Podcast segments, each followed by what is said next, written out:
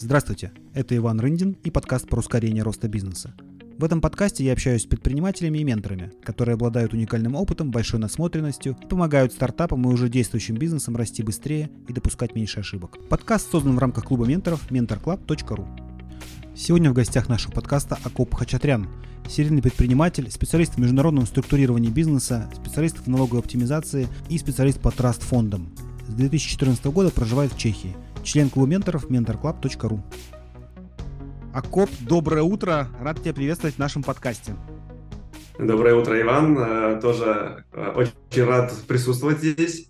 Э, твое приглашение было для меня неожиданностью, но приятной. Ты у нас самый таинственный, наверное, гость, который про себя особо никаких регалий не, не пишет, но когда ты написал про себя в таком кратком эссе, я прям впечатлился, наверное, простотой изложения, с одной стороны, с другой стороны, разнообразием опыта. Поэтому с тобой будет интересно поговорить на разные темы. И ну, первый вопрос, ты, наверное, слышал наши подкасты, да?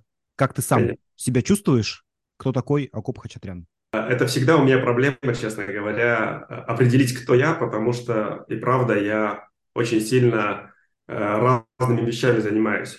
Но как-то мы были с друзьями на таком тренинге, и там тема была суперсила. И нужно было задать своим друзьям, партнерам, каким-то, не знаю, десятку людей э, вопрос, кто я для них и какие ценности э, я приношу. Так вот, э, такое облако тегов, из которое я получил, больше всего это было про честность, про прямолинейность, но при этом справедливость. И вот я, в принципе, справедливый человек, который видит ситуацию немножко шире, чем обычно люди видят. Да, это тоже про видеть такой helicopter view часто тоже звучало. И умение работать с цифрами, точнее с финансами. Вот мои основные такие... Суперскиллы. А, суперсилы. Вот, да, прям суперсила – это моя суперсила – это финансы в купе с честностью и справедливостью. Вот. Супер. А, давай а, вернемся в детство в твое, потому что ты вот сам про себя рассказываешь, что а, ты предприниматель с детства. Правильно я понимаю, что ты в Армении начал свою предпринимательскую деятельность в 11 лет? Нет, э, я в 11 лет переехал из Армении в Россию. Там, когда я жил, мои, э, моя мама, мой дядя, дядя это брат мамы, у них были свои бизнесы, а бизнес тогда в 90-е это челночество – ездить в Москву, покупать товар, привозить э, в Петрозаводск и продавать его в разных областях. И вот я им в этом помогал. Несмотря на это, я и в 7 лет э, стоял на рынке у нас в Армении и продавал сигареты. Когда эти сигареты были по талонам, у нас в семье никто не курил, но сигареты доставались. Соответственно, мы их получали по талонам, а я их продавал, чтобы были деньги. Есть ли армянский ген в предпринимательстве? Вот, ну, то, что там армяне предприниматели по духу своему, или, ну, это такая надуманная история? Я не знаю, но по мне это сто процентов имеется. Именно поэтому в нашей команде я начал заниматься всеми вопросами вот такой решала. Есть задача, надо ее решить. Ну, кто будет решать? Будет решать ОКОП. Я имею в виду не там разборки, а именно вообще кризис-менеджмент такой, э, какие-то вопросы. Всем, специалист по всем непонятным вопросам. Примерно так, примерно так. В чем нужна вот реально проблема и затык, надо бы в ней разобраться и решить, а коп тут, тут как тут. Возможно, это как-то гены. Слушай, с другой стороны, даже я бы сказал по-другому. Возможно, стереотипность мышления о том, что армяне решалы, влияет на то, что я стал такой решалой. Вот, возможно, даже так. Так что я не знаю, где курица, где яйцо. Интересная, кстати, мысль, да, что люди становятся такими, как о них говорят. Ну, ты говорят, что там сто раз скажи, что ты дурак, да, дураком и станешь. Вот, э, а здесь, наоборот, если все видят в тебе человека, у которого большой потенциал решать вопросы, ты такой, ну, почему бы и нет, и решаешь вопросы. Люди в меня верят, я побежал. Хорошо, а с чего ты начал свою карьеру именно как предприниматель? То есть что ты, что ты делал? И как ты первые деньги как, заработал? Как предприниматель я себя считаю с 2004 э, года, когда я открыл свое э, ИП. Мы уже тогда с друзьями, мои друзья со школы, с которыми мы с некоторыми в университете учились, мы начали зарабатывать в интернете с рекламы. И мы вместе сидели там в, какой-то, в каком-то кабинете, который там оплачивался просто так кэшем где-то как-то и что-то делали, а потом нам сказали, ребят, ну как бы так нехорошо, давайте какое-нибудь юрлицо. Вот мы тогда открыли ИП, опять-таки, кто откроет, кто этим будет заниматься, а кто будет, этим заниматься. Я открыл первое ИП. В принципе, тогда официально я могу считать себя предпринимателем. Это был небольшой кабинет, в котором сидело 8 человек, э, все партнеры бизнеса, э, добывали трафик с помощью SEO-оптимизации, продавали его, соответственно, дальше на рекламе, конвертировали на рекламе. И как, э, каких успехов удалось добиться на этом поприще? Честно говоря, успехи, успехи были достаточно быстрые и большие, потому что минимально, э, минимальное количество затрат на работу, то есть нужен кабинет и нужен интернет. Все остальное ты сам делаешь, и большой return of investments. Я сейчас цифры не скажу, даже их не помню. А, но, но... они были большие для тебя, цифры? Для, того, ну, это были мои первые большие деньги, да, там спустя год я купил себе ВАЗ-2107, там достаточно mm. старый, э, но все равно купил свою машину первую, ну, точнее так, я через полгода купил себе первый ноутбук, сам себе, и еще через год, то ли полгода купил себе первую машину, так что... А сколько лет тебе было? 2004 год, э, я 82-го, это сколько получается? 22? 22. Так, и как ты себе представлял в 22, в 22 года, как ты себе представлял свою будущую жизнь? Вот ты купил себе ВАЗ-2107 и такой, я король мира? Была, был у меня такой инсайт, э, когда я поймал себя на мысли, это я ехал очень поздно ночью домой, ну как бы даже под утро, я бы сказал, с работы. Я же тогда еще учился, и еду домой на этой семерке, я зарабатывал э, первые свои 30 долларов в день. Я помню эту цифру. Нормально. Я еду и считаю, блин, 30 долларов в день, это почти тысяча в месяц. Да я король мира, мне больше не надо. Я этим буду доволен. При этом я жил в съемной квартире, э, в маленькой хрущевке. Нас там жило две семьи. Я жил там в проходной комнате в хрущевке, как бы, то есть так, в таком ключе. Но 30 долларов в день для меня это было вау. И то, это не было на протяжении месяца, это вот несколько дней подряд я такую сумму зарабатывал.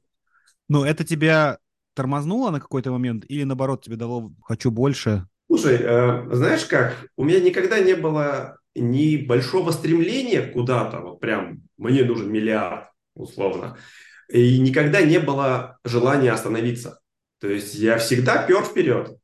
То есть есть задача, надо решать, как бы. Задачи решены, нужно поставить себе новые цели. Вот и все, как бы. У меня никогда не было там какого-то планирования, что вот я должен добиться такой-то цифры к такому-то дню, там, ну, вот знаешь, там есть эти трекеры, еще что-то, которые говорят, mm-hmm. что все это нужно.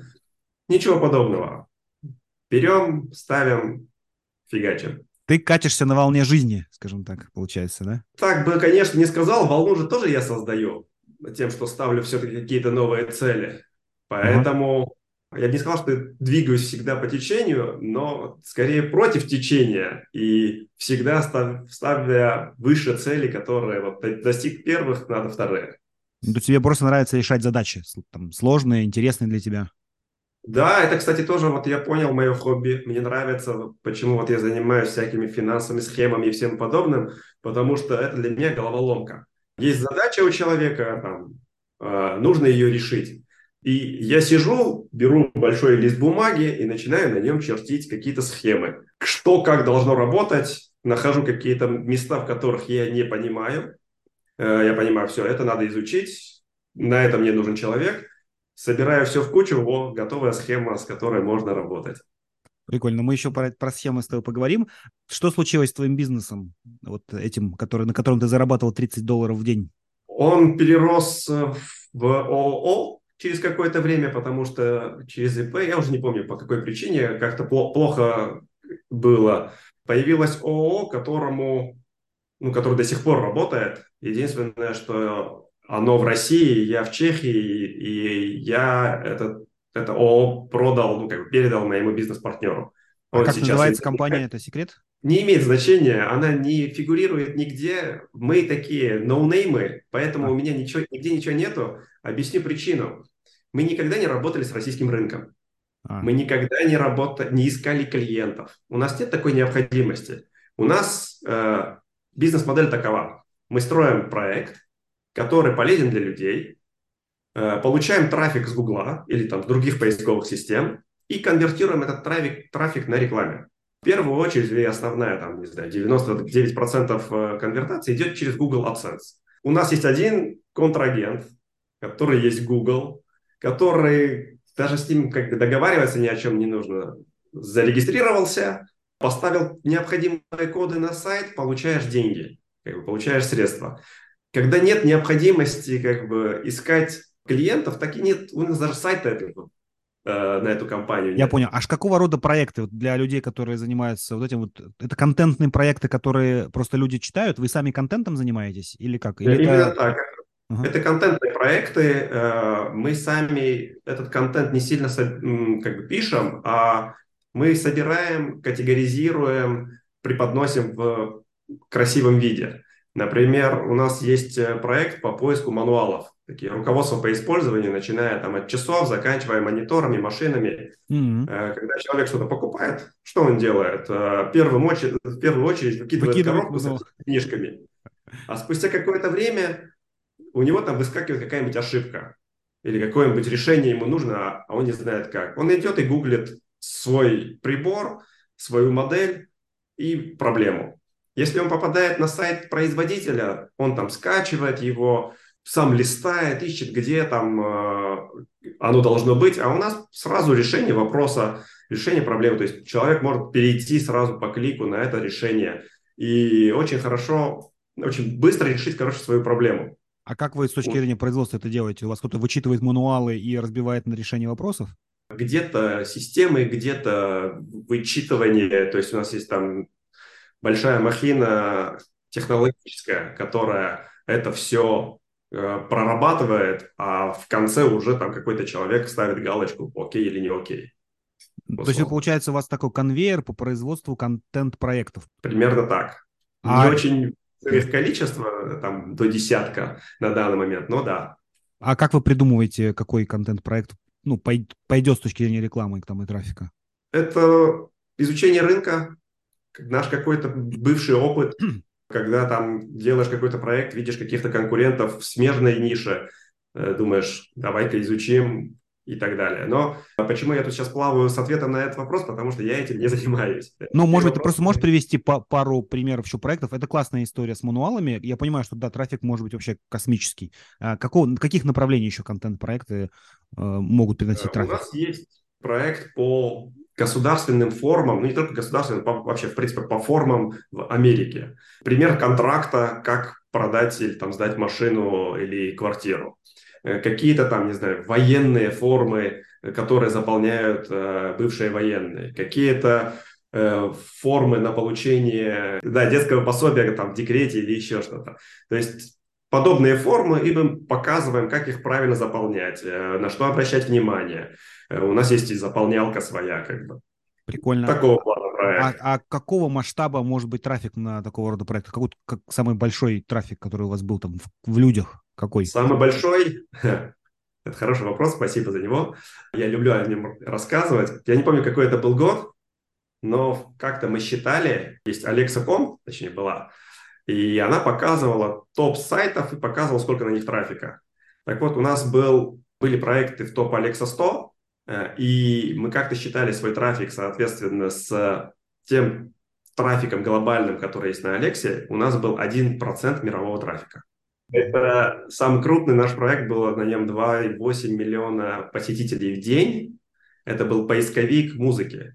BMP3, B как пчелка, uh-huh. bmp3.com. Он был на тот момент достаточно легален, точнее, ну такой, ходил по грани, потому что это же все, все-таки копирайт-контент, музыка, но когда мы были как поисковиком, и мы говорили, что этот контент есть вот там-то. Мы его не хостили. До этого момента, как до какого-то момента мы были легальные, и все у нас было хорошо, у нас было много трафика, мы его там продавали. Один э, наш бизнес-партнер сказал, вы как это, зажравшиеся люди, сидящие на горе трафика и продаете там туда-сюда, как бы, кто больше даст, тому и передадим.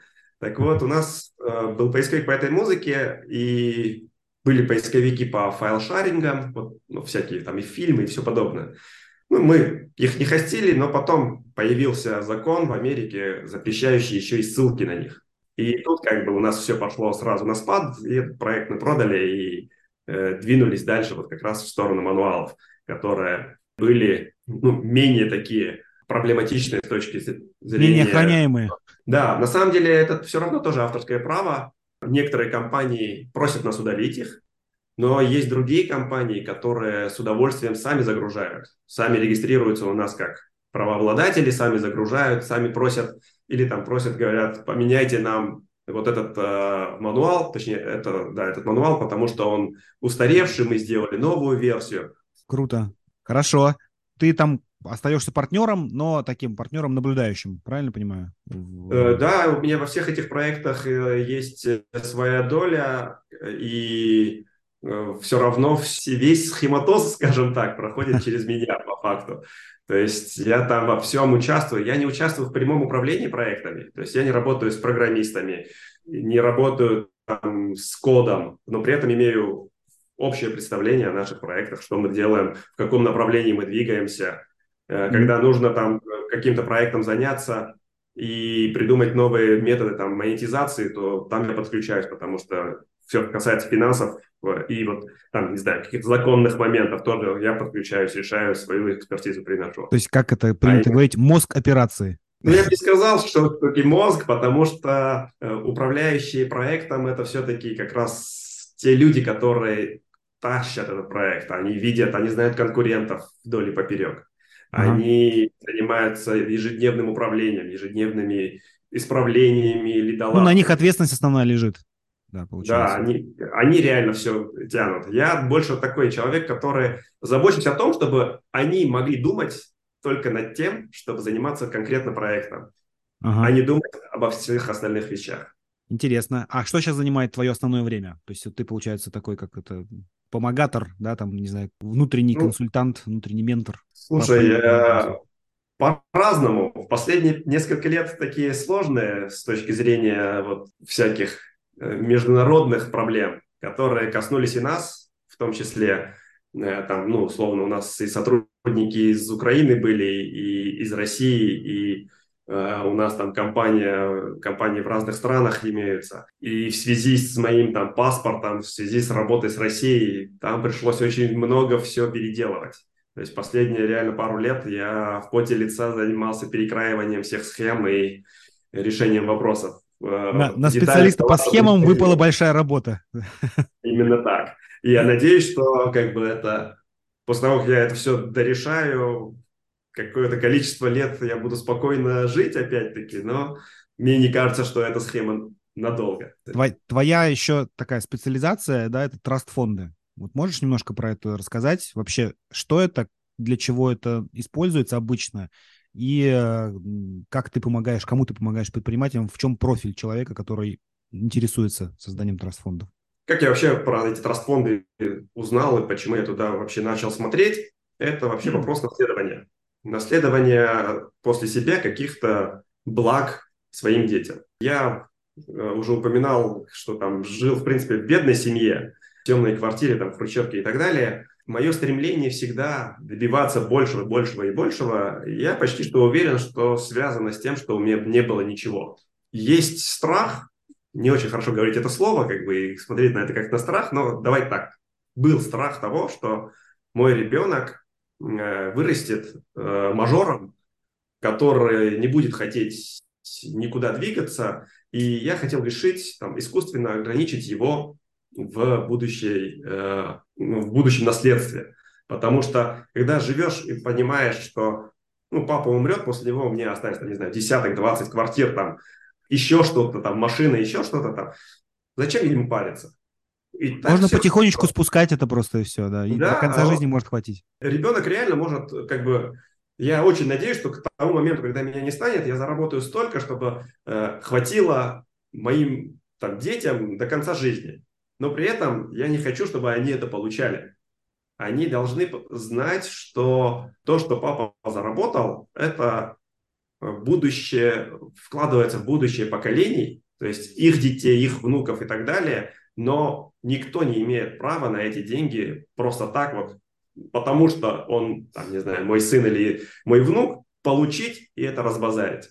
И чтобы этого разбазаривания не было, э, очень хорошо спасает трастфонд, который, в который можно прописать правила, по которым мои наследники могут получать некие блага, которые я создал. И э, ну, в моем случае мои наследники, там, начиная от внуков, будут получать только образование с этого фонда. То есть оплачивается, ну, не только, точнее, здоровье в первую очередь, это даже не обсуждается, и образование до 26 лет. Любое образование, которое фонд сможет обеспечить, будет оплачиваться этим фондом, и мои потомки смогут выбрать то направление, э, те вузы, там, не знаю, те школы, которые им нравятся. Mm-hmm. Тем самым я открываю для них окно возможностей. Что касается моих детей, они тоже как бы знают, что будут знать, что до 26 лет Э, они на папином обеспечении, а потом будьте добры, зарабатывайте сами. Но э, в их случае там будет не только обучение, но и все вокруг обучения, то есть и жилье, и ну вообще. Ты э, задумывавшись для себя об этом, ты понял, как это работает, да, и сейчас помогаешь другим людям так, подобные фонды выстраивать.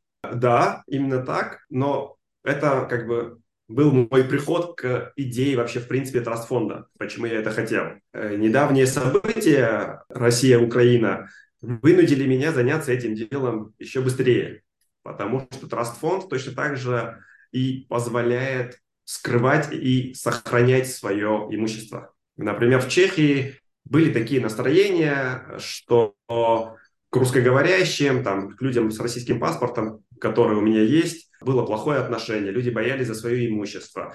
Э, ничего такого прям глобально критичного не было. Да, там есть люди, которые там из списков, которым заблокировали, заморозили средства. В целом это как бы создавало и у меня неуверенность в завтрашнем дне, скажем так. И траст, он точно так же помогает в этом вопросе, потому что все, что принадлежит трасту, не принадлежит мне. Управлять трастом может э, только э, описанный человек с описанными характеристиками.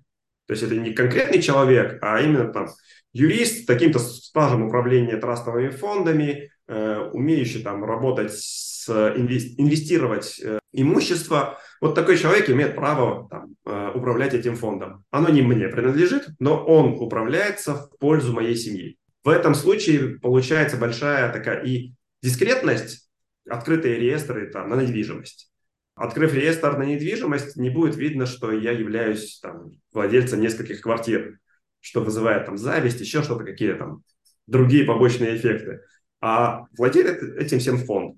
И если даже с моей стороны что-то там, не знаю, попаду каким-то э, случайным образом я во все эти там списки, мое имущество никто не сможет заблокировать, отжать, потому что оно мне не принадлежит уже, оно принадлежит фонду. А, очень интересно, а как э, в этот фонд пополняется, и можно ли из этого фонда что-то вынимать? То есть насколько это инструмент, как это называется, ликвидный, да, волатильный? Этот фонд, в принципе, его можно рассматривать как компанию. Единственное, что компанией кто-то владеет, а фондом не владеет никто. Э, он точно так же там платит какие-то налоги э, с прибыли. Он может иметь сотрудников. Вкладывается имущество в фонд с помощью Э, ну, точно так же, как и в компанию вкладывается какое-то имущество. В уставной э, капитал, как бы получается, да? Условно, да. В уставной капитал передается имущество, директор его должен принять. Э, кем он передается, там как бы тоже нет ограничений. Тут то же самое. Любой человек, в принципе, может прийти и в этот фонд вложить некое имущество и сказать, а управляющий должен его принять. Как бы если он там не рискованный, не обременяет фонд. Управляющий принимает этот, это имущество и все, пользуется им как хочет. А человек, который, ну не как хочет, как, как указано в э, правилах, человек, который передал, он на самом деле не имеет права и по закону, и по уставу вернуть эти средства обратно. Это не возвратный фонд. Существуют возвратные фонды. По решению суда можно деньги вытащить обратно. Здесь этого сделать нельзя. При этом в правилах у меня конкретно заложены некоторые, там такая, как называется, красная кнопка. Выполнив некоторые действия, я могу все имущество, которое я туда вложил, вернуть обратно. Так, такая возможность имеется только у меня, условно. Ну или там у того, э, кто закладывает этот траст. Но по закону никто другой этого делать не может. Ну, то есть получается, что там, в 99% случаев ты понимаешь, что путь это в одну сторону. То есть то, что ты вложил, это не то, что там чем ты оперативно управляешь, потом здесь там 10 квартир вложил, 5 продал, потом такого, это механизм не для этого. Можно, но не сильно на это рассчитывается. То есть там есть правило, естественно, что э, эту недвижимость можно продавать если, и покупать что-то другое, если это имеет экономические выгоды свои. Там, например, э, квартира уже ветхая, она как требует больше затрат на э, обслуживание, давайте там две такие продадим, купим одну новостройку, например.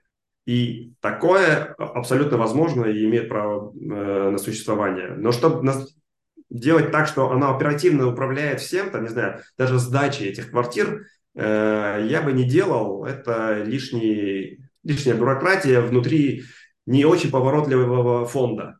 Но при этом фонд может заложить от своего имени компанию, передать недвижимость в управление э, своей недвижимостью в управлении этой компанией, и уже там компания, можно поставить там директора, который управляет просто этой а, недвижимостью. Вот, это, это, как ты говоришь, схематоз.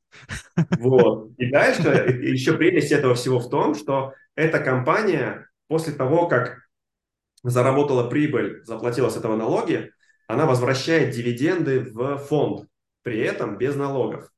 Потому что э, она, этот фонд уже выступает в роли такого холдинговой компании. И получается, что, э, например, я там зарабатываю, есть у меня какая-то зарплата, есть у меня э, эти квартиры. С этих квартир я не хочу эти деньги себе. Если бы я получал себе как физлицо, я бы заплатил здесь, в Чехии, плюс 15%. А так эти 15% сверху идут в фонд, и они реинвестируются в следующую недвижимость, например. Или mm-hmm. там в какие-то акции или еще что-то. Соответственно, я тут уже сэкономил 15%. А так как фонд рассчитан там на десятилетия, э, то это очень большая экономия этих 15%, которые попадают туда, еще и реинвестируются. То есть, получается, ты свою недвижимость э, там, передаешь в фонд, и это более эффективно с точки зрения экономики и управления. Там много вопросов. Я сам в любом случае не управляю этой недвижимостью. У меня mm-hmm. своей работы хватает. То есть я все равно это передаю кому-то на управление. А на чем это, зарабатывает фонд? То есть, э, это моя пенсия. Вот э, за, на дивидендах с, эти, с этой недвижимости или на дивидендах э, с покупки каких-либо акций или там на том, что эти акции растут в цене. То есть э, фонд больше используется для того, чтобы на пенсию или там на будущее средства, оно не для того, чтобы ежемесячно с него питаться. А налоги фонд платит такие же, условно, налог на имущество платит так, такие же, как э, человек? Да, да.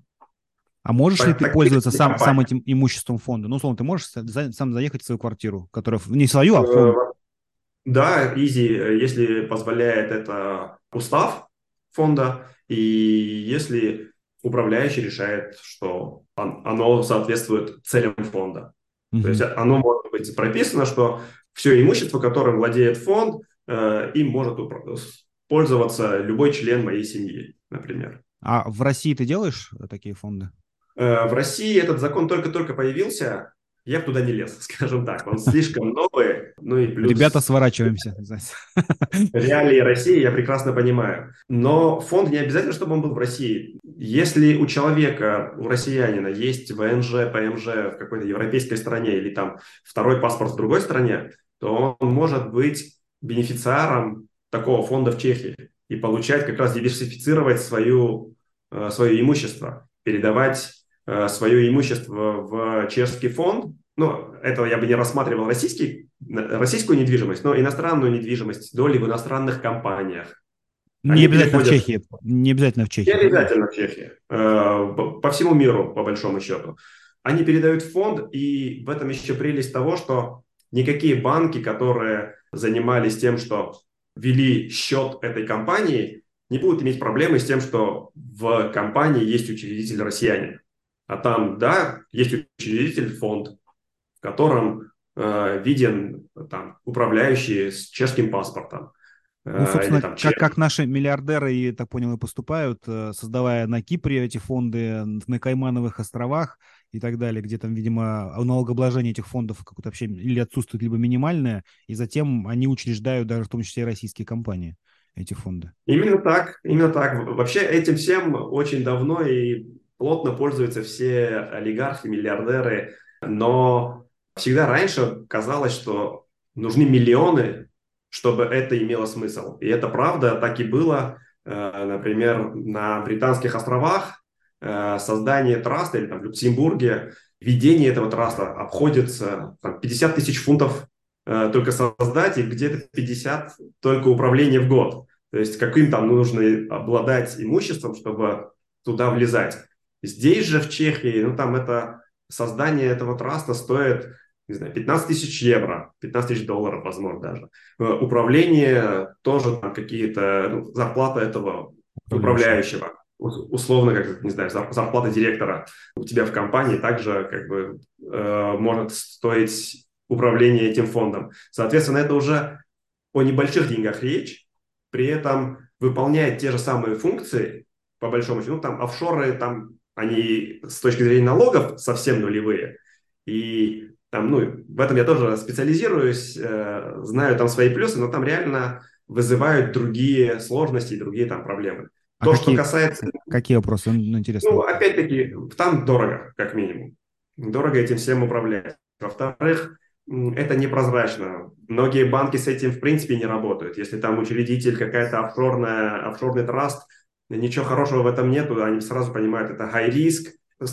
Не с каждой компанией ты сможешь работать учрежден, но если у тебя там такой бэкграунд, так, такие эти компании за, за тобой стоят. Поэтому э, я выбрал именно чешский траст не из-за того, что я здесь живу, а из-за того, что он достаточно м, уже устоявшийся, достаточно хороший, удобный в плане управления и недорогой ты вот э, занимаешься в том числе оптимизацией, так понимаю, налогообложения, да, структурирования компаний. Это ты делаешь в какой юрисдикции? Именно в Чехии или, в принципе, там, не знаю, в США и везде?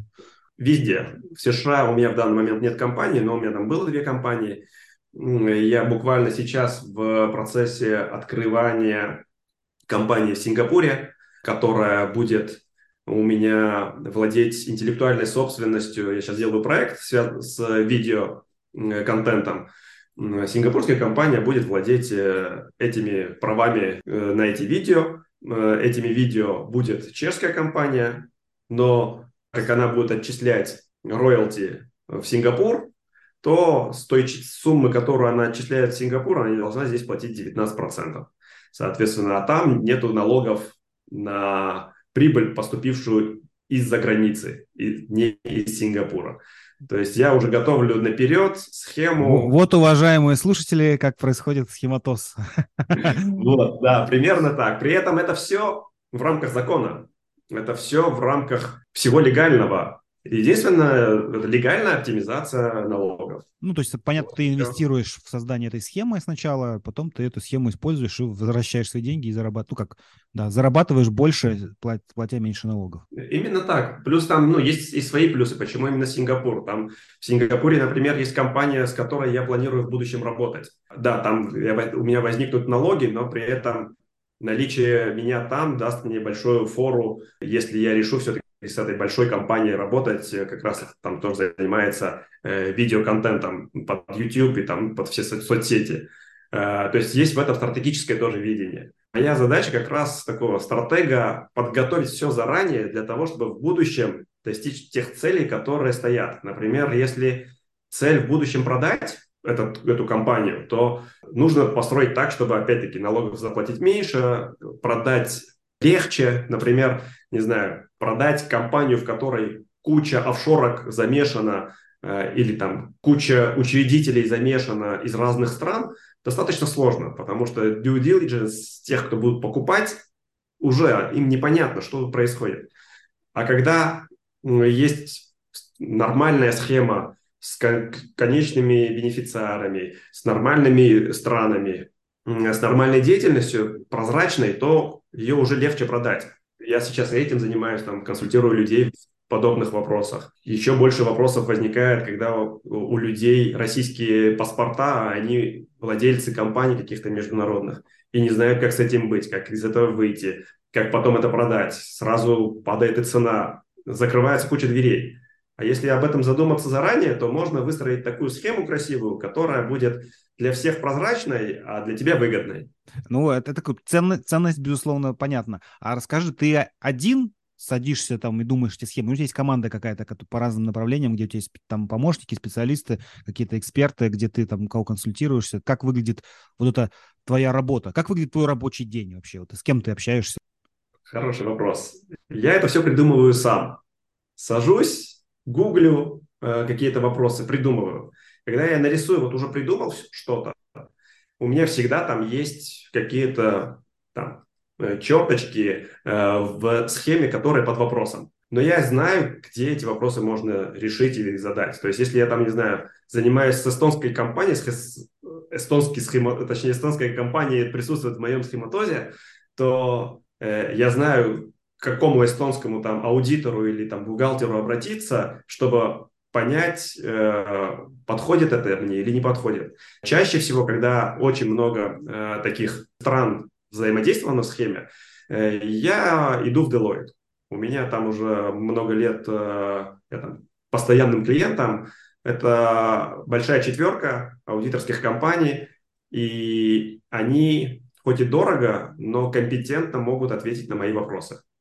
Сколько, стоит, никогда... сколько стоит консультация в Deloitte? Э, от полутора тысяч евро маленький вопрос и там до десятков тысяч. То есть я платил им счета, э, ну там, э, да, оплачивал счета и 15 тысяч евро за то, что там какой-то вопрос я с ними решал. Реш, решали я, вопрос? Да, ну они не решают вопрос на самом деле, они отвечают тебе на вопросы.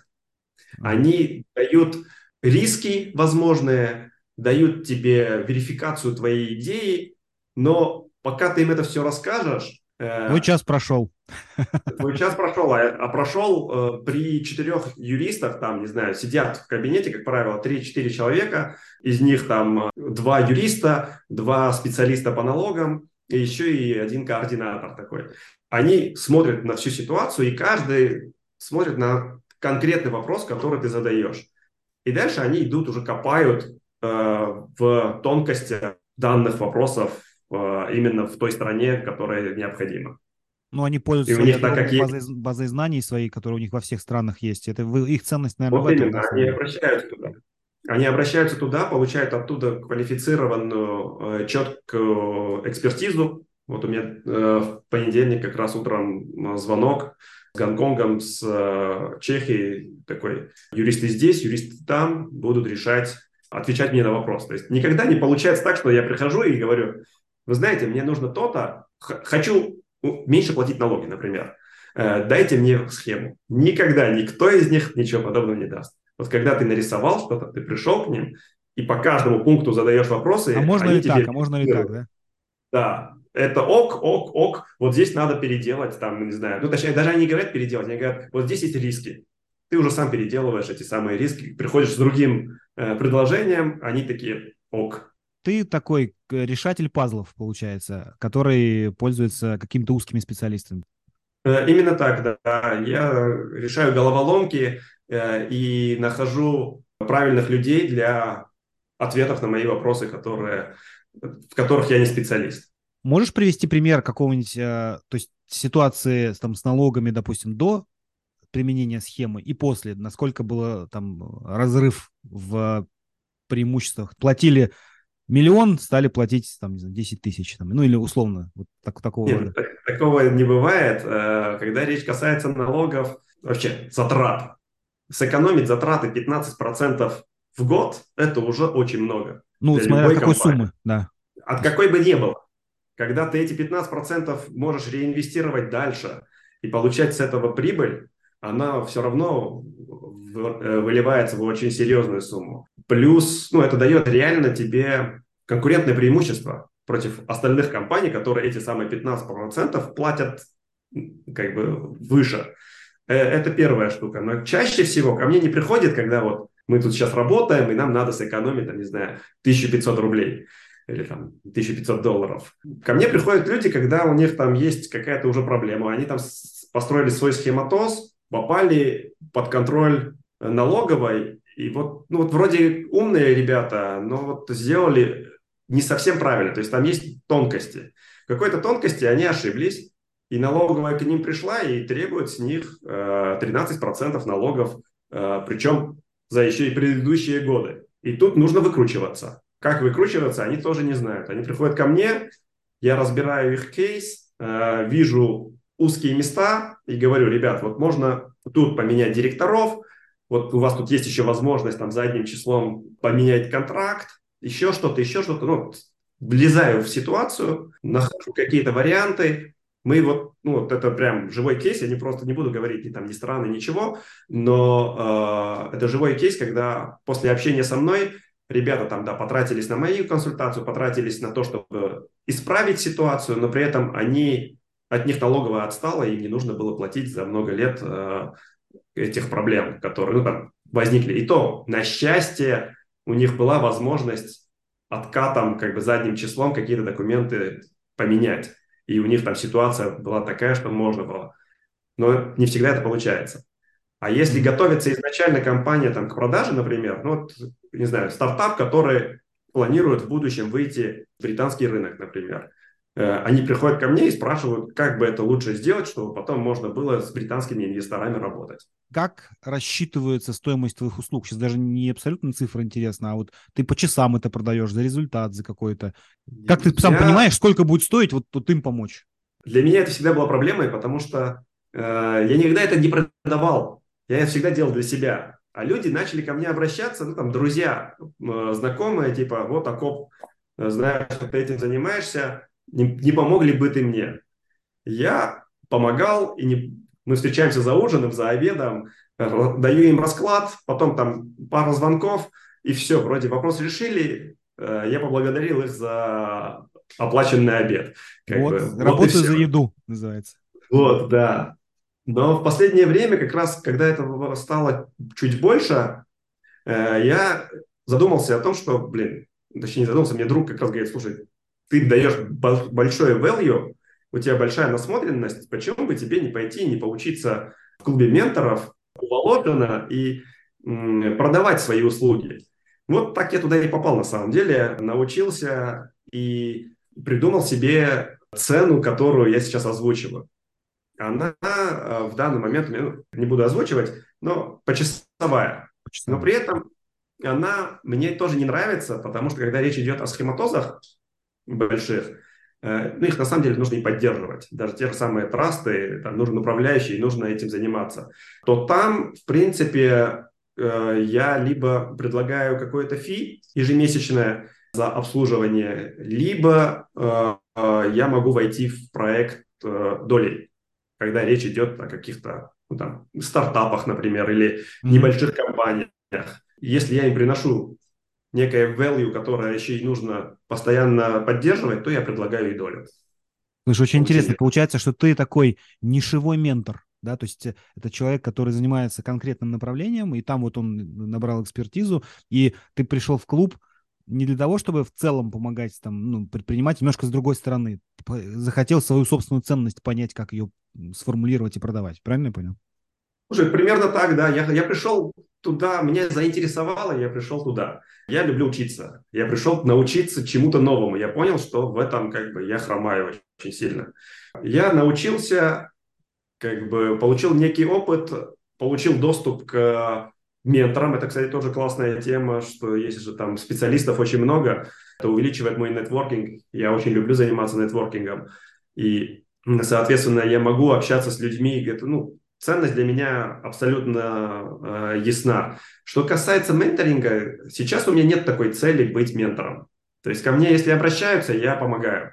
Но ну, так это и есть, по сути. Назови как угодно, консультации, ментор. Ну. Я к тому, что я не ищу э, менти, я не ставлю на это цель. У меня есть свои проекты, которыми я занимаюсь. Но при этом, когда ко мне кто-то обращается, и я могу им дать э, ценность, то, естественно, я хочу за нее и получить какое-то какое вознаграждение. Раньше я этого не хотел. Сейчас Но я решил... Это правильно, это все равно обмен энергией. Здесь э, бесплатно всем помогать. Во-первых, это не ценят, а во-вторых, э, в мире так вот эзотерически должен произойти обмен энергией. Ты даешь свой, там усилия какие-то свои, свои знания передаешь, тебе в обмен должно быть что-то. Ну, в какие-то моменты это может быть обед, в какие-то моменты самое простое, что может быть, это деньги, допустим. Э, еще дополню насчет энергии. Когда я работаю с стартапами, когда вот приходят достаточно молодые предприниматели, которые, ну, еще пороха не нюхавшие, скажем так, и начинают рассказывать о своих там проектах, ну, пускай даже стартап не там не сид, не пресид, а уже что-то есть, и э, я вижу, что насколько они там зеленые, и могу им прям сильно помочь. А за час там, общения они там делают себе заметки и идут, кратно растут после этого. Я от этого получаю кайф. Причем чаще, чаще всего пока что у меня были такие консультации там, с большой скидкой, скажем так, но я получаю от этого большую энергию, когда вижу, что человек сидит, внимательно слушает и записывает, а потом еще и говорит, что все нормально, у меня сработало, я от этого ловлю кайф. Ну, мы недавно с одним из менторов тоже обсуждали в клубе, что мы люди, скорее всего, в клубе собрались те, которые очень любят наблюдать и участвовать в трансформации, в трансформации других людей, в трансформации других компаний. И ты от этого получаешь кайф. Когда было вот так, потом ты применил какие-то свои усилия, свой накопленный опыт, знания, и ты видишь, как там все поменялось. И ты от этого внутренне просто экстаз получаешь, что это, это, это, это классно. Акоп, как выглядит твой рабочий день? Я повторю этот вопрос, э, потому что да. всем задаю его, и очень интересно слушать, как же люди организовывают свое время. Я обычно просыпаюсь в 6.30, умываюсь, так, зарядка, короткая йога. Не каждый день, но стараюсь. Э, дальше я вожу дочку в садик, возвращаюсь домой с супругой, пью чай. Это 8.30 я в садике, в 9 я уже пью чай, допиваю чай и сажусь за компьютер. У меня в телефоне, на айфоне я использую напоминания, в которых записаны все мои дела. То есть я не использую календарь, а именно напоминания, потому что у меня высвечивается на экране, и я никогда не забуду. Так вот, на данный момент у меня напоминаний 160 это что-то на сегодня, что-то там на несколько, через несколько лет. То есть даже там паспорт закончится там такого-то числа, у меня это в напоминаниях. И я вот сажусь, Прикольно. открываю напоминания и, и работаю. Естественно, параллельно всегда мне сваливаются какие-то там задачи по моим основным бизнесам, а коп там нужно это, а коп вот как бы тут ты поступил, вот там какая-то жалоба, вот там э, еще что-то, оплата там не дошла, еще какие-то вопросы. Ну, естественно, это все разгребаю, ну, дальше по моему, э, по моим задачам, которые поставлены, не знаю, вот э, у меня задача по проектам там, с, по видео. Я знаю, что нужно делать, у меня есть ответственные на это люди. Но у меня всегда написано, когда кого контролировать по выполнению, чтобы там тоже не лоботрясничали и не тянулись по срокам. Проверил, ну там, получил э, результат, э, обговорил, обсудил, двинулся дальше. Или там у нас еженедельные или там ежемесячные есть звонки с моими партнерами, когда мы там стратегические вопросы обсуждаем, э, когда мы там э, что-то новое тестируем, нам нужно там чаще общаться. Так что это все вот с разных сторон вписано в график, и я постоянно двигаюсь в этом направлении, решая каждую следующую задачу в тот момент, когда я свободен. Э, плюс там какие-то встречи у меня, естественно, там я выезжаю, я работаю из дома, но Э, несколько встреч в неделю у меня есть э, по городу, которые приходится все равно ездить. И вот как-то так, часов до 6, как правило. Айфон и... тебе потерять нельзя, получается. У тебя там 160. А, можно. Можно? Можно, потому что у меня все идет еще и в облако, у меня все и на MacBook, и на втором айфоне. Так что в этом он прекрасен. Как раз поэтому я его использую. Отлично. Последний вопрос. Как ты учишься для того, чтобы вот саморазвиваться? у тебя есть какие-то инструменты, курсы какие-то ты проходишь, вот ты в клуб менторов, да, ты там вступил, может быть, книги какие-то читаешь, следишь за кем-то в интернете, то есть как ты насыщаешь себя новой информацией? Какие инструменты для этого используешь? Я считаю, что в мире нет ничего случайного. И все, что нам попадается, оно попадается в нужное время и в нужном объеме. У меня нет такого, чтобы я в интернете за кем-то следил. Ну, там есть, конечно, группы, в которых я общаюсь, еще что-то, ну вот там, не знаю, чтобы я за кем-то конкретно следил, у меня такого нету. Читаю книги, э, друг порекомендовал вот сейчас там, по инвестициям, дал, э, пообщались на эту тему и попросил у него список книг, которые ты рекомендуешь прочитать. Он мне порекомендовал все, У меня список, я их читаю. В клубе менторов э, попросили подготовить видео от фаундера к менторам. Я подписался на тему, потому что мне интересно. Это человек занимается там духовными развитием, саморазвитием и так далее. И он вокруг этого делает проект. Мы с ним пообщались, мне человек и его идея как бы импонирует, а он говорит, вот у меня начинается скоро курс, там, точка внутренней опоры. Я не думая, там, не, особо не рассматривая, что там и как, говорю, я вхожу в эту группу, и вот буквально вчера у меня был, была последняя сессия там в э, двух- то ли трехмесячной программе. Э, вхожу, получаю новые знания, новый опыт, новые, э, новые знакомства. Вот у меня как-то интуитивно, и вот тут больше по течению, реально. Mm-hmm. Так как я варюсь в каких-то темах, которые мне интересны, то появляются какие-то и курсы, и э, люди, и книги, и там, не знаю, и подкаст какой-нибудь порекомендуют. Ты, я бы так назвал, у меня сложилась э, такая формулировка про тебя, такой инвестиционный серфер. То есть ты не, не, неправильно сказал про то, что действительно там по волне, не по волне, просто серфер, он же тоже выбирает волну, он э, работает над собой и так далее, но при этом он э, там, благодарит ту энергию, которую волна ему дает, для того, чтобы он делал какие-то свои вопросы, да, и у тебя, у тебя такое то же самое, то есть ты не настолько продуман, чтобы на 30 лет вперед знать, что ты хочешь сделать и идти, несмотря ни на что. Ты, у тебя есть какое-то свое видение, и, но при этом ты э, используешь энергию волны для того, чтобы доезжать туда, куда тебе надо. Это, ну, мне кажется, как подходит про тебя. Да, мне нравится. это, это очень близко, однозначно. Вот. Очень круто. А, Аков, спасибо тебе большое. Мне было очень интересно и послушать и про тебя, и про твою там, жизненную историю, про трасты, а, и про схематозы, как ты говоришь. Прям, я думаю, нашим а, слушателям было тоже это полезно и интересно. Буду тебя рад услышать в следующих выпусках. Я даже знаю, какие вопросы буду тебе задавать.